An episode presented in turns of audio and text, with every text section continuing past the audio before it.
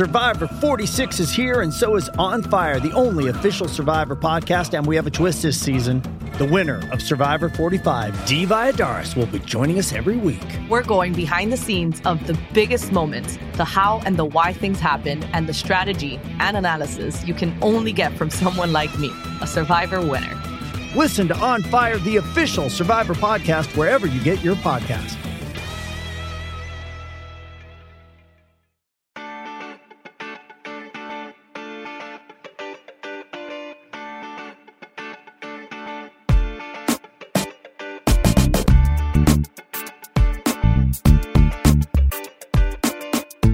Edición Gana México, estamos todos felices. 4-0 le gana Irak, que bueno, pues no es que fuera un gran rival, pero por lo menos gana la selección. Y estamos además con invitado especial, Kenny Ruiz, que vino con nosotros a Girona a ver el partido y estamos regresando en el coche entre la lluvia, así que si suena algo raro, pues será que nos matamos en un accidente. ¿Cómo estás, Luis? Soy yo soy Martín del Palacio, por, como siempre, y me acompaña Luis Herrera. ¿Qué tal Martín? ¿Qué tal Kenny Ruiz? ¿Qué tal la barra del bar que nos acompaña? ¿Qué tal invitado especial que no puede hablar, que está en el auto porque si se revela su identidad lo sacan de la lista del mundial? Así que no diremos quién es.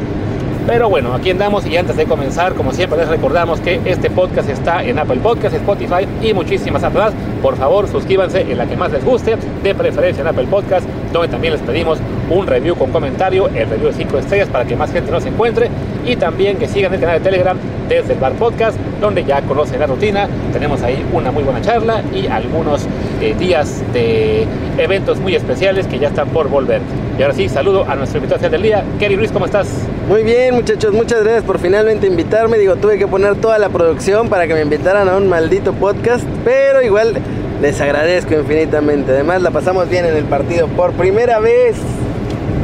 Sí, la verdad creo que no salíamos contentos de un partido de la selección desde que la Olímpica ganara a Japón la medalla de bronce. Y eso que no era la mayor, ¿no? Y, de, esa, de, ese resultado de la Olímpica, pues ya, ya llovió, casi tanto como hoy. Así que, bueno, pues contentos, aunque sí con, con algunas cosas que, mencionar y analizar, ¿no? De acuerdo con, con, lo que vimos en la cancha. A ver, Luis, empieza tú hablando del parado inicial de Tata Martino. No, de entrada, eh, Tata sorprendía, no con el parado, que era el típico 4-3-3, ya digamos de, de, toda la vida con él. Eh, la mayor sorpresa era, bueno, por un lado, que eh, Estor Araujo arrancaba como lateral derecho, no Kevin Álvarez como se esperaba, lo cual pues se podía considerar quizá una seña de que aún no tiene mucha confianza o el querer probar con una alternativa eh, más defensiva para un partido de mayor exigencia, también era un poco raro hacer eso con Araujo en un día digamos tan sencillo como el Irak. También sorpresa menor la de que Talavera jugara en lugar de Ochoa, pero bueno, es normal. Y lo que se empieza a perfilar que es que Héctor Herrera sea quien juegue como contención en el puesto donde esperábamos todos a Edson Álvarez. Kerry, ¿qué opinas? Yo opino que hoy un jugador sin jugar, es más, sin estar en el mismo país, muy cerca, pero sin estar ahí, se ganó su llamado a la Copa del Mundo. Diego Laines debería estar entre los 26 porque el Piojo Alvarado, que fue apuesta absoluta del Tata a tal grado que se quedó los 90 minutos, no funcionó. Sí, creo que valdría la pena hacer un análisis un poco de este, en este parado inicial, un poco jugador por jugador de los que pues tienen importancia, ¿no? Porque, a ver, Héctor Moreno jugó 45 minutos, pero tocó tres balones porque los iraquíes no atacaron, así que no, no tiene como mucho, mucho sentido mencionar su, su, participación. Y Talavera tocó un balón, si, si es que lo tocó, una, una que salió y para la foto porque la hubiera podido sacar con el pie sin problemas. Bueno, también estuvo la de Talavera, esa en la que rechazó y le rebotó a un iraquí que pudo hacer un, un, momento peligroso.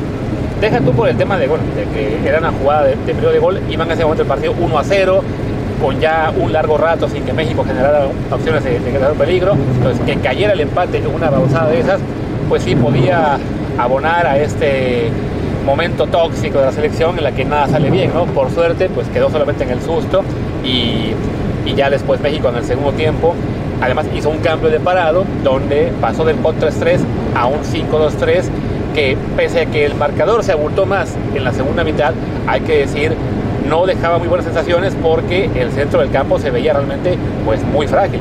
Sí, bueno, volvamos al primer tiempo, pues nos, estamos eh, volviendo medio locos. Volvamos al primer tiempo porque fueron dos partidos realmente distintos, ¿no? O sea, el primero que México lo juega en 4-3-3 eh, con, con, la alineación que, que, ahora les diremos. Y el segundo México lo juega en 5-2-3 con seis cambios, así que es, es, como otro partido. Pero en principio, digo, juega Talavera, que pues, no lo mencionemos mucho, de centrales Montes y Moreno, que pues bien en lo que, en lo que cupo.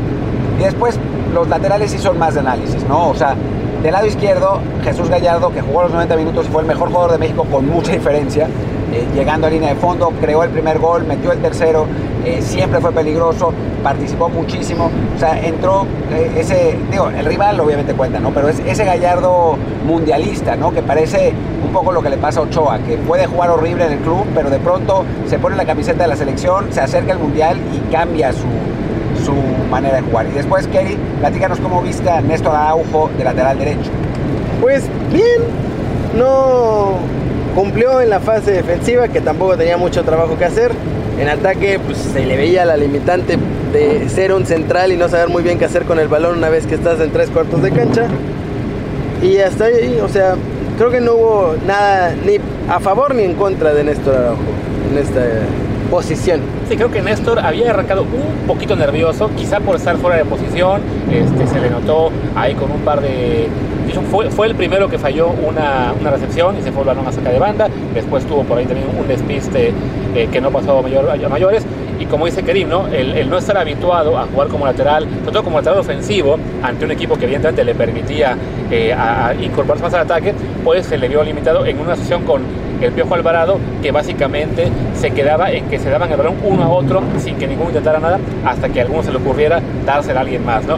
Pues creo que de Néstor lo que nos puede decir este partido es simplemente que si se le va a usar como lateral, eh, la justificación será que el rival sea de mucho más exigencia para la defensiva.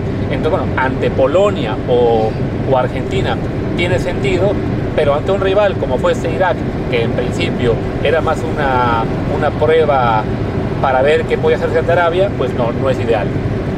Bueno, pasamos al medio campo en el que Héctor Herrera juega ese papel de, de pivote defensivo, metiéndose entre centrales, eh, sacando la pelota, organizando un poco desde atrás también, porque los dos interiores no son realmente organizadores. Eh, y que bueno, creo que cumple muy bien la función, se le ve bien físicamente, la verdad. Sí, con un asterisco importante que es que el rival no daba, ¿no? O sea... Nunca lo presionaron. Para nada. O sea, era un partido en el que el problema de Héctor Herrera, que estos últimos meses, a serio, ha sido la falta de intensidad, pues en este partido no lo necesitó, porque los iraquíes ni siquiera es que fueran malos pero intensos, eran pues malos. Sí, que de todos modos, el caso de Herrera, creo que hay que señalar que sabemos que si, si él está físicamente a punto, va a jugar porque de entrada le encanta el Tata, es un jugador que él mismo, Martino, ha dicho ¿no? que para él es, el, es alguien distinto, que debe, estar siempre, sí o sí. Y hay que reconocerlo, lo es, ¿no? O sea, lo que es Herrera forma parte de ese pequeño grupo de jugadores mexicanos que en cuanto a talento y en cuanto a jerarquía, lo que han mostrado en los últimos años, pues comen una mesa aparte a sus, rivales de posición. Los otros son, evidentemente, Raúl Jiménez, el Chucky Lozano, Tecadito Corona y en teoría Edson Álvarez. Lo malo para Edson es que al Tata estar, estar Tata considerando poner a, a Héctor como contención, pues pone en gran duda si Edson va a jugar de inicio ante Polonia o Argentina, por ejemplo. Porque además, o sea, hay una cosa importante de tener a Héctor como contención natural y que baja a estar entre los centrales. Y es que la debilidad más grande de Héctor Herrera en este momento de su carrera es su lentitud para darse la vuelta ante rivales que presionan. Cosa que estando desde esta posición no tiene porque sale con balón de frente casi siempre. Entonces tiene la facilidad de proyectar sin tener que darse la vuelta y después ver hacia dónde lo va a hacer, que eso es lo que yo creo que le cuesta más trabajo y que obviamente cuando hay una contención rival rápida, ahí es donde pierde constantemente el balón. Saliendo así desde atrás, va a tener, digamos que se oculta esa falencia de Héctor Herrera. En cierto, en cierto sentido tiene lógica que juegue ahí contra Polonia, ¿no? En un partido que, en el que México seguramente tendrá mucho el balón, eh, que se necesitará más un distribuidor que un recuperador como, como Edson. Eh, y bueno, como, no, como Edson ah. Álvarez. O sea, que tiene sentido que juegue Héctor Herrera eh, ese partido contra Polonia de contención porque se necesitará más un distribuidor que un recuperador. Dicho esto, yo sinceramente jugaría con los dos. O sea, creo que Edson, por más problemas en la salida del balón que tenga y por más a veces desprolijidad táctica que muestre, es un jugador cuya intensidad y recuperación te da muchísimo, ¿no? Y ese jugador es uno de los jugadores más en forma de México. En lugar de Charlie Rodríguez, que hoy fue una calamidad, pues creo que podría entrar aunque te obligue a hacer un, cambio de dibujo, ¿no? O incluso puede que no sea con un cambio de dibujo, simplemente contra lo que teníamos digamos, pre- pre- previsto, pues con Héctor como el contención y Edson un poco más adelante como interior, siguiendo, digamos así, el, el- el hombre que esté más para la recuperación un poco más adelante en el campo y, y- y no, dan, no dándose la vuelta, sino él al recuperar dando el pase para atrás, pero ahí sí a un jugador con gran visión de terreno y gran toque como es Héctor, ¿no? Y bueno, la delantera también. Falta, fa- falta, falta Luis Chávez. Ah, Antonio Chávez y, Ah. bueno, y un poco más de Charlie. Charlie, ¿no? que, bueno, se- Charlie, como decía Martín, ¿no? la verdad es que no, no se le vio gran cosa en el partido. Yo no entiendo cómo es, o sea, a mucha gente ha dicho ¿no? que está previendo Tata que sea esta la media cancha para el juego de Polonia. Yo no veo a Charlie para ser ni titular ni de los tres primeros cambios. O sea, los que están fuera, los europeos, Guardado, eh, Guti. El propio Edson, no veo cómo Charlie pueda jugar por delante de todos ellos. sí.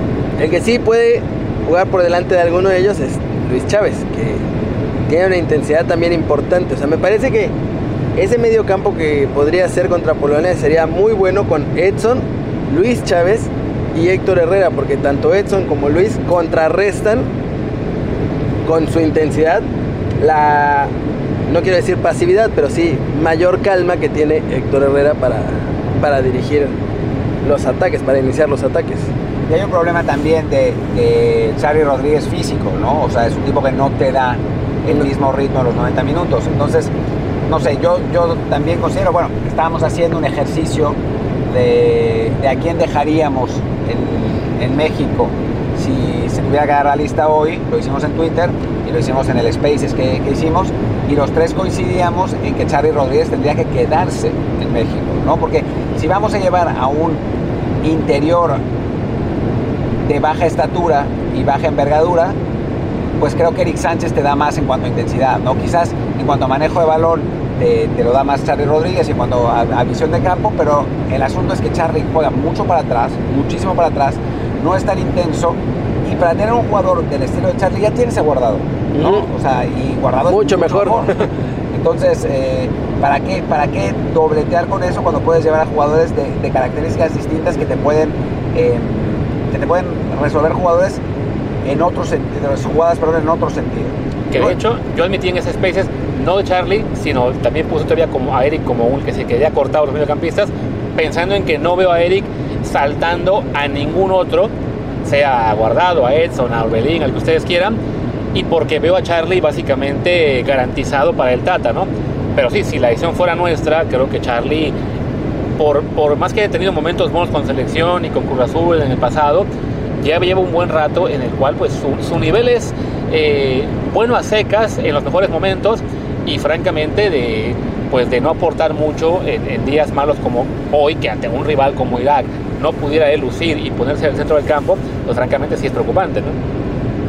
Y de- del otro lado Chávez mucho más sólido, ¿no? mucho más intenso, mucho mejor con el balón, mucho más cómodo. O sea, creo que es, es uno de los jugadores que de pronto en la recta final de este proceso se ha ganado con merecimiento su lugar. Sí, no, y además de que más allá de cómo le vaya a México en este mundial, de bien o mal, pues para Chávez es la gran vitrina para mostrarse e irse a Europa como desea. Sobre todo si si sí le va a dar el Tata la oportunidad de jugar como parece ser, pues sí, que se muestre, que luzca. Ya pensando en futuro, quién sabe si llega ¿no? al siguiente mundial, creo que sí. Pero vaya, es de los jugadores que para los que este mundial está la motivación adicional no solo de jugarlo, sino de saber que puede ser el escaparate para llegar mucho más lejos en su carrera.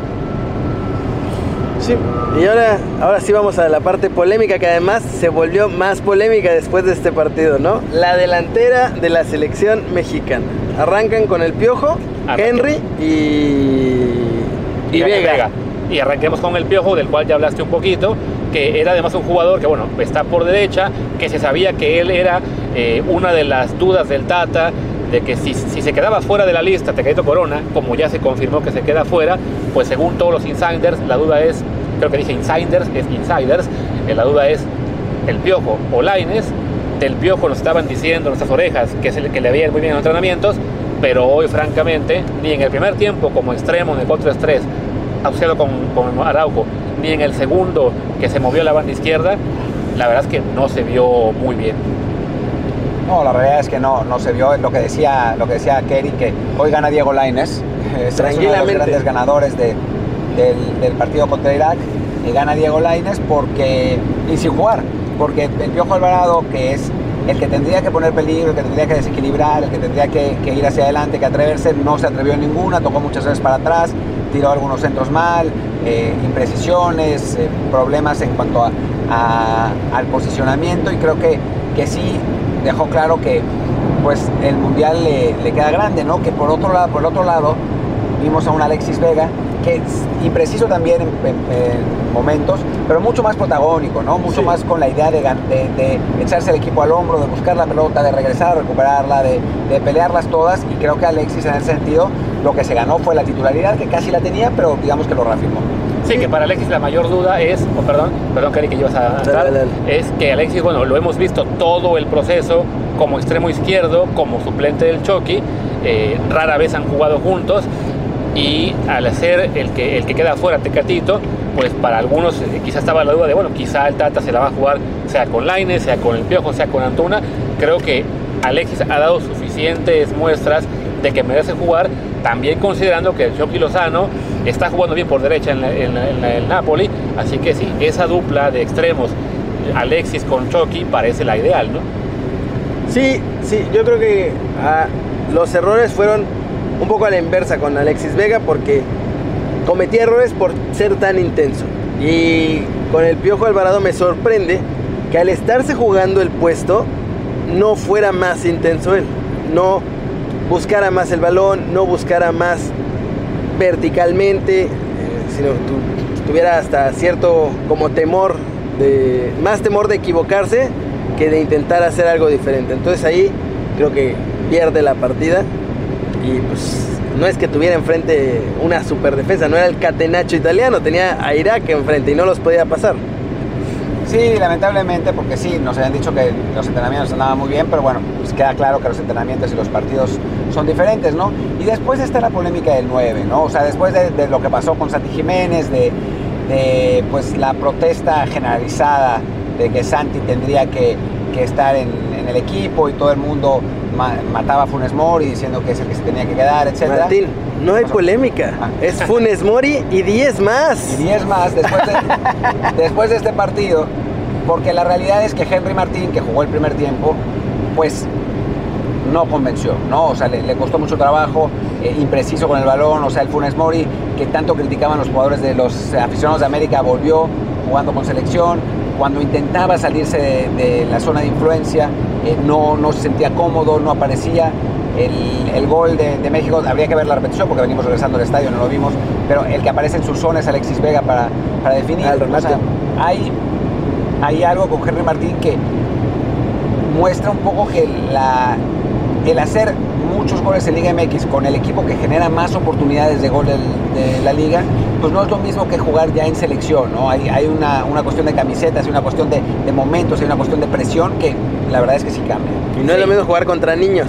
En los También. Olímpicos. Exactamente, ¿no? que, bueno, que era parte de los argumentos de, de, para Henry Martín, que bueno, que lo hizo bien en los Olímpicos, que tuvo en la eliminatoria momentos importantes, pero sí, de, de los cuatro delanteros de México, que en ese momento son las otras opciones, su, su, argumento, que no es poco, es que es el que estuvo en mejor momento los últimos seis meses, con que fueron 12, 14 goles en liga, contando liguilla, y que sí eh, ha sido quizá la mejor temporada de su carrera, pero se debe tomar en cuenta lo que decía Martín, ¿no? que juega para un equipo que es de los que más generan la liga, digamos que ahí que por calidad él parte con ventaja contra los rivales y en cambio con selección mexicana, al menos ante Argentina y Polonia, pues es lo contrario, México va a sufrir para generar eh, muchas posibilidades y por otro lado pues aparece en ese tiempo un Funes Mori que sin ser brillante ni nada por el estilo, bueno, marca un gol, se le nota más cómodo al tratar de asociarse con sus compañeros, que hay que recordar que en su momento digamos de, de, Prime, que fue largo con, con, en la Liga MX, sí era mucho más jugador de lo que ha sido Henry Martín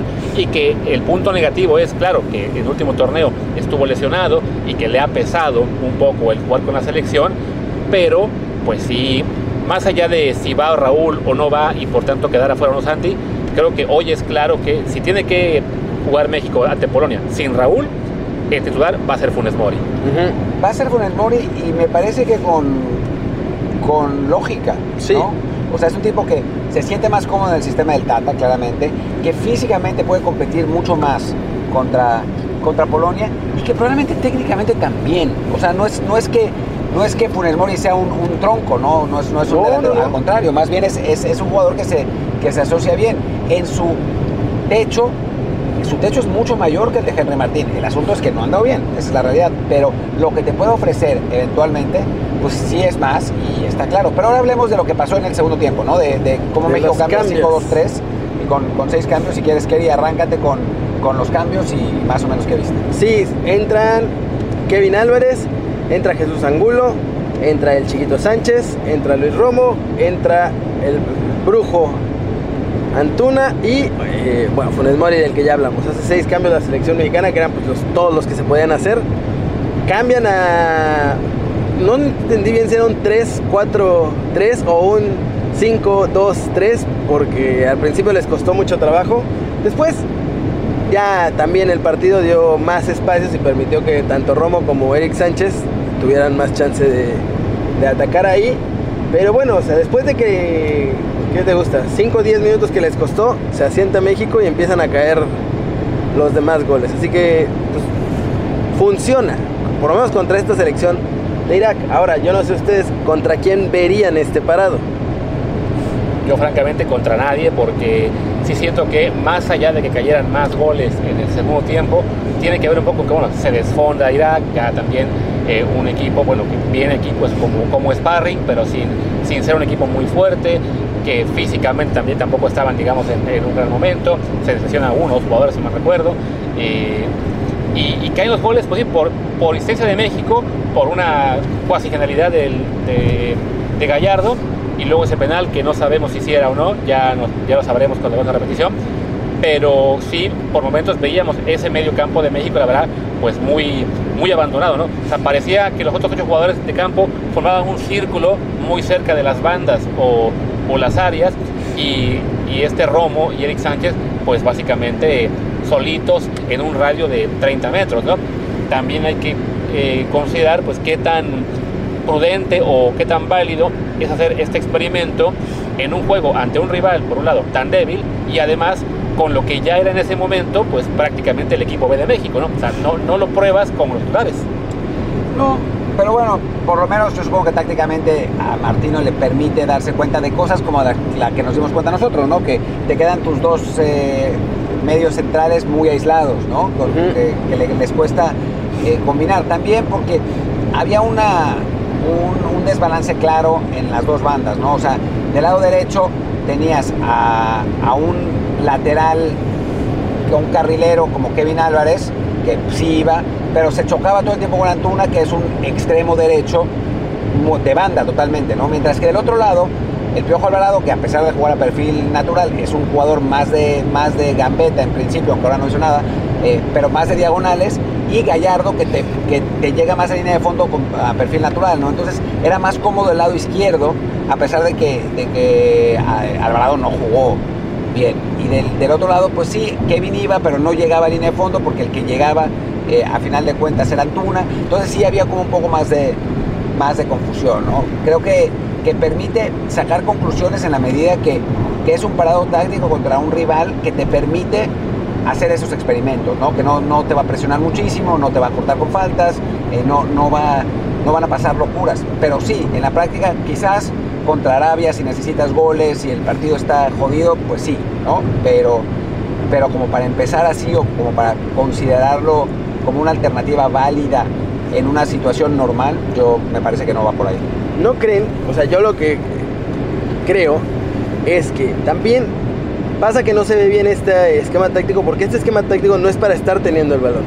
Y obviamente Irak no atacaba tanto a México como para hacer ese repliegue. Me parece que este planteamiento era como más para jugar tipo al contragolpe porque tienes a todos de velocidad en las bandas listos para arrancarse y tienes tanto a Romo como al Chiquito Sánchez para, para estarlos proyectando rápidamente. Nada más que Irak no atacaba casi nada y no, y no es para que entre ellos dos estén controlando el medio campo. Yo vería una cosa así contra Argentina, bien replegaditos atrás y buscando el contragolpe con, con los extremos más rápidos que tenemos, que supongo que serían Antuna y Chucky. Sí, podría ser. digo, lo, lo malo es que bueno, el, el único experimento previo que teníamos con un esquema así fue el de Uruguay y no sirvió para nada. Y además fue distinto. Ahí se jugó, se jugó línea de 5, pero Sí. jugaron 5-3-2. Digo, 5-4-1 más bien. No, no 5-2-3 como hoy. Pero, o sea, yo lo vería con un, con un araujo de, del lateral, Lateral. derecho. O sea, no carrilero, sino lateral derecho. Sin subir, quizá Gallardo siendo el que, el que suba y, y recorriendo a que, fuera, a que se hiciera línea de 4. ¿Estás insinuando el esquema del profe Osorio? El, el 3 rombo 3, ¿se acuerdan? Qué grande. Pero bueno, ¿ibas a decir algo, Luis? No, bueno, creo que ya simplemente sería a lo mejor este analizar a los seis suplentes que entraron. Ya hablamos de Funes Mori bastante. Podemos ahí comentar los otros cinco, eh, como hicimos como titulares. Empezamos con un Angulo, el central, que la verdad que entró y no se notó mucha diferencia como con Sam Moreno, simplemente pues, porque no le llegaban. Entonces no tuvo la oportunidad de mostrar algo para lo cual ganarse el puesto que de momento todos pensamos será de Johan Vázquez. Sí, yo creo que Angulo, nada. ¿Quién más entró? Kevin, a, a mí no me gustó tanto Kevin, porque pues, precisamente no podía tener la proyección que lo hace tan peligroso. Entonces, yo sentía que estaba un poco bloqueado ahí. A Martín, si le gustó. Que a mí me gustó que fue la verticalidad, ¿no? O sea, sí lo, lo obligaba la- el esquema, la situación a interiorizar demasiado y entonces se hacía menos peligroso, o sea, quedaba, en lugar de tener, de tener la banda para él, quedaba metido entre, los, entre el lateral y el central de los, de los iraquíes y le costaba más trabajo, pero creo que intentó, buscó, fue rápido, fue intenso y no me parece poca cosa, ¿no? Para, para una selección a la, que, a la que a veces le falta intensidad. Creo que está claro que no va a ser titular y que el titular todos los partidos, salvo lesión, será Jorge Sánchez. Pero bueno, me parece que, o sea, yo lo tenía, después de, de haber visto que Araujo iba a, a ser titular, yo lo tenía como que por ahí se quedaba. O sea, se quedaba sin, sin mundial. Y ahora, después de haber visto, visto ese partido, me parece que jugará. O sea, Estará. irá, irá. Estará, aunque seguramente o sea, solo jugará si Jorge Sánchez se va sus- lesionado o suspendido.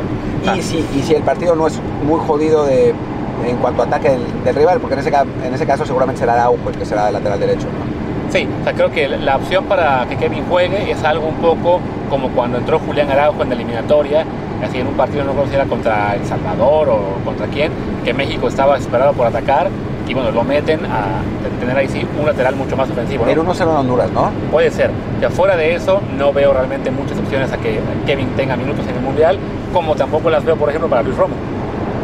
Difícilmente lo de Romo, difícil lo de Romo porque tiene a dos jugadores adelante de él en esa posición, que son Muy Herrera buenos. y, Herrera y Edson. Incluso quizá Guti, que bueno, Guti. eh, no, no, no suele jugar ahí mucho, pero sí te da, te da esa misma proyección y esa salida de balón.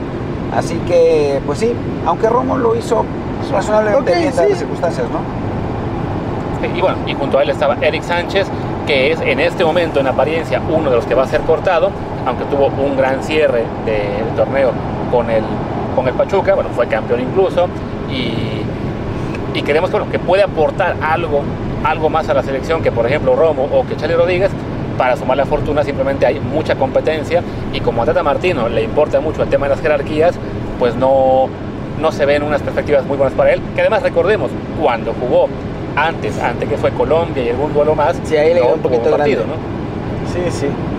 Le quedaron grandes los rivales, ¿no? Porque la, la diferencia física. Sí, o sea, el problema de Eric es el físico, es demasiado chiquito.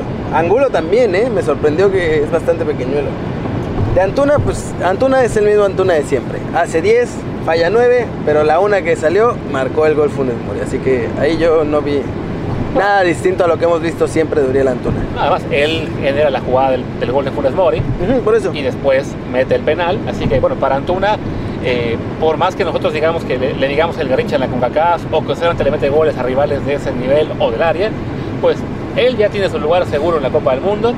No creo que sea titular ante Polonia, pero sí veo muy factible verlo entrar de cambio en más de un partido, por lo que te da distinto, ¿no? Ser ese jugador de una velocidad eh, superior al resto, que con espacios abiertos puede ser muy peligroso, que de algún modo siempre logra que por lo- entre una, que es algo que los nueve no siempre logran, así que se puede destacar ese detalle. Y sí, hoy cumple, mete a su gol y, y se acerca más a, a eso, ¿no? A tener una participación en el Mundial si no importante, por lo menos constante. Sí, tendrá minutos, ¿no? O sea, creo que, creo que está claro eso.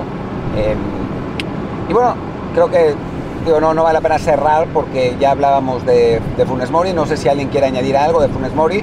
Simplemente yo diría que en este momento, si a mí me dan a elegir, lo, lo llevo. Uh, yo lo llevaba. Yo bajaba a Henry.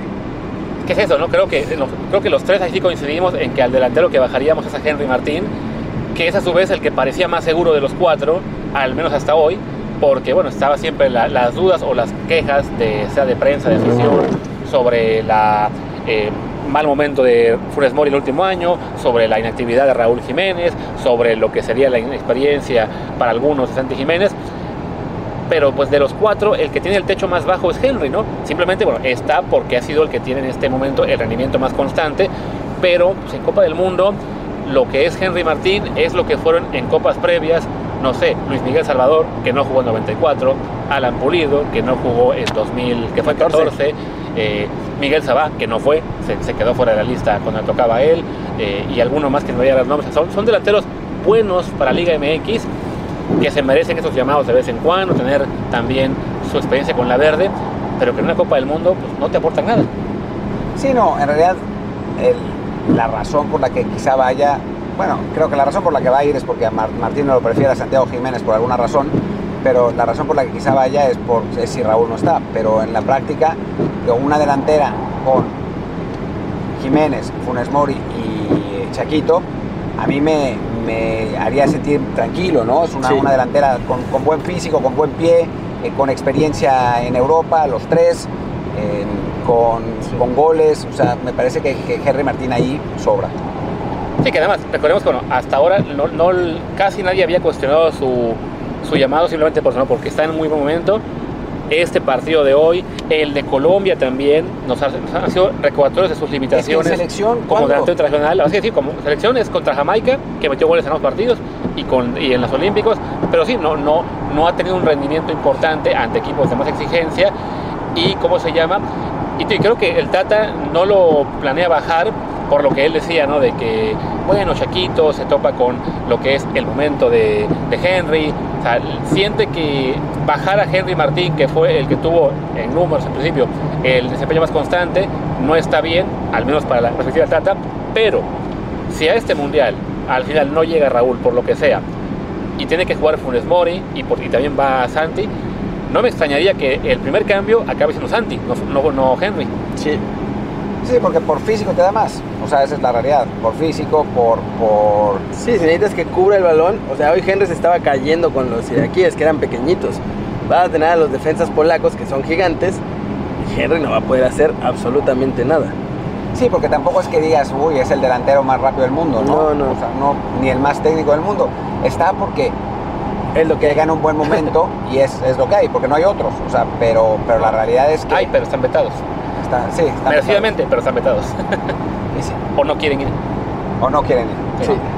Pero, en fin. en fin, ahora sí, ya creo que podemos ir cerrando, porque además nuestro invitado especial, a quien sacamos de Girona y no ya puede hablar, durmió, ¿no? ya, Ya se, se durmió. durmió. Así que, eh, y además tenemos que, tenemos que regresar a la concentración temprano, así que bueno, ya, cerremos esta emisión. En realidad hay que, hay que decir la, la verdad.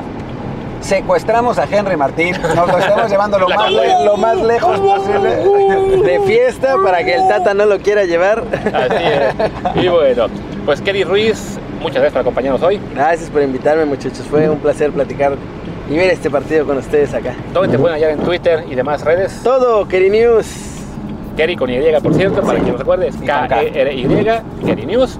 Yo soy Luis Herrera, mi Twitter es arroba luisrha. Yo soy Martín del Palacio, mi Twitter es arroba martín de ELP, el del podcast es desde el bar pod, desde bar POD.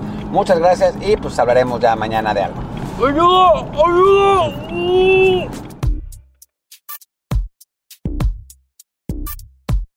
Every fan knows the right player in the right position can be a game changer. Put LifeLock between your identity and identity thieves to monitor and alert you to threats you could miss. Plus, with a US-based restoration specialist on your team, you won't have to face drained accounts, fraudulent loans, or other losses from identity theft alone. All backed by the LifeLock Million Dollar Protection Package. Change the game on identity theft. Save up to 25% your first year at LifeLock.com slash aware. Ah, mmm. The first taste of rare bourbon you finally got your hands on. That's nice. At Caskers.com, we make this experience easy. Caskers is a one-stop spirit curator with an impressive selection of exclusive, sought-after, rare, and household names in the realm of premium spirits and champagne. Discover the top flavors of the year now by going to Caskers.com and using code WELCOME10 for $10 off your first purchase. Get $10 off your first purchase with code WELCOME10 at Caskers.com.